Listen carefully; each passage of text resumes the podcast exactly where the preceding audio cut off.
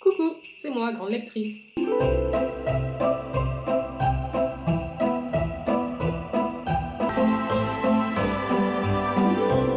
Prenez un chocolat chaud avec des marshmallows, on attaque tout de suite le jour 8 du calendrier de l'Avent. Et aujourd'hui, on va parler de Opération Guirlande, Sapin et Chocolat Chaud de l'autrice Solène Morgan. Opération Guirlande et Chocolat Chaud, c'est l'histoire d'un pari entre deux adultes, un cynique qui n'aime pas Noël et une optimiste dont c'est la fête préférée. Elle a une semaine pour le faire euh, changer d'avis. Alors dit comme ça, c'est super entraînant et il est vrai que le roman est dynamique. Et notamment, ce que j'ai bien aimé avec ce roman, c'est qu'on ne tourne pas autour du pot. Pendant 15 ans, c'est une histoire qui avance très vite et qui va euh, droit au but. Niveau ambiance de Noël, je vous dirais qu'on est servi. Et évidemment, on a la petite romance qui va bien pour les fêtes.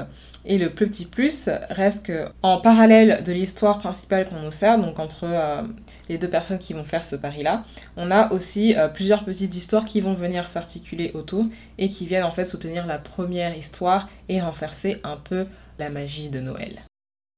J'ai beaucoup aimé ce roman notamment pour les raisons que je vous ai citées précédemment. Voilà, donc c'est une histoire qui avance vite, qui va à droite au but.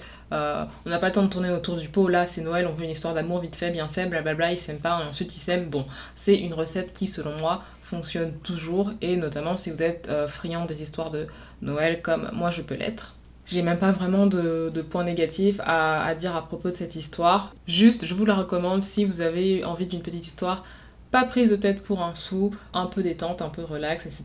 Pas de grandes disputes, pas d'aller-retour, pas de je t'aime moi non plus, puis soudain, soudainement c'est moi. Non, non, il n'y a pas ça, c'est vraiment une petite histoire d'amour assez simple qui coche à peu près toutes les cases de Noël. Moi j'ai beaucoup aimé, surtout en fait les histoires en parallèle qui viennent vraiment soutenir euh, la première histoire, franchement, j'ai beaucoup aimé. Je trouve que c'était assez intéressant de la part de l'auteur de faire ça, assez osé, mais assez intéressant, et franchement, ça fonctionne super bien. Donc, c'était très court aujourd'hui, je vous en dis pas plus, et foncez lire cette histoire si vous en avez l'occasion.